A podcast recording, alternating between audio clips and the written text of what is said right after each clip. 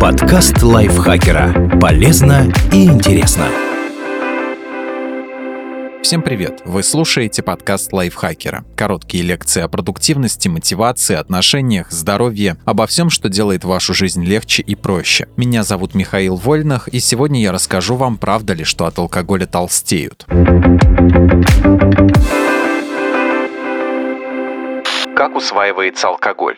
Алкоголь считается довольно калорийным. Этанол содержит 7,1 килокалорий на 1 грамм. Однако за счет термоэффекта и энергии, необходимой на его усвоение, организм получает только 80% калорий. Это около 5,7 килокалорий на 1 грамм. Но и они не откладываются в виде жира. Из 24 граммов алкоголя за 6 часов в печени образуется около 0,8 грамма жира. Однако главную опасность для вашей фигуры представляют не калории из этанола, а условия, которые он создает. Поскольку алкоголь это яд, ваше тело старается быстрее переработать его. Пока организм справляется с алкоголем, сжигание жиров подавляется на 73%. Поэтому жиры и углеводы, которые вы потребляете вместе с алкоголем, с наибольшей вероятностью превратятся в лишние килограммы. Более того, алкоголь не подавляет чувство аппетита и увеличивает порции, съеденные после выпивки. Если прибавить к этому сниженное чувство контроля, вы рискуете потребить гораздо больше калорийной пищи и пополнить свои жировые запасы.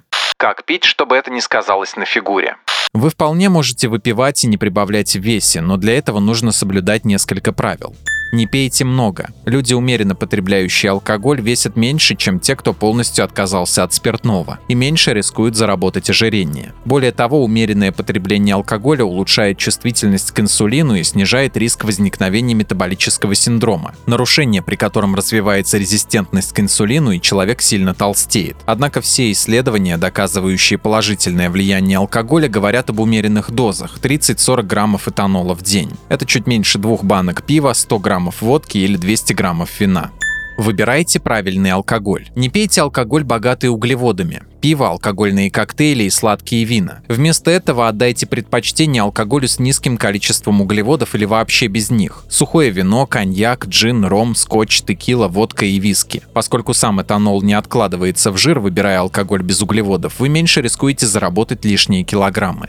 Ешьте пищу, богатую белком. Диетический белок обеспечивает чувство насыщения лучше, чем жиры и углеводы. Диета, богатая белком, помогает держать вес под контролем и защищает от метаболического синдрома. Перекусив пищей с высоким содержанием белка, вы с меньшей вероятностью накинетесь на жирные и сладкие закуски во время алкогольной вечеринки.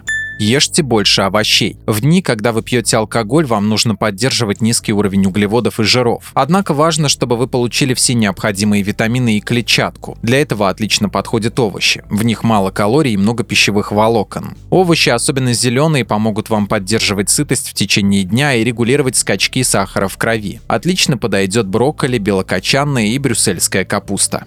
Не наедайтесь после вечеринки. Когда вы возвращаетесь домой, велика вероятность съесть что-нибудь калорийное. Тем более, что такая пища, как правило, очень вкусная, а алкоголь снижает самоконтроль. Чтобы не объедаться мороженым или бутербродами с колбасой, заранее приготовьте что-нибудь полезное и низкокалорийное на случай ночного жора. Соблюдайте эти правила, выпивайте умеренно, и алкоголь не навредит вашей фигуре.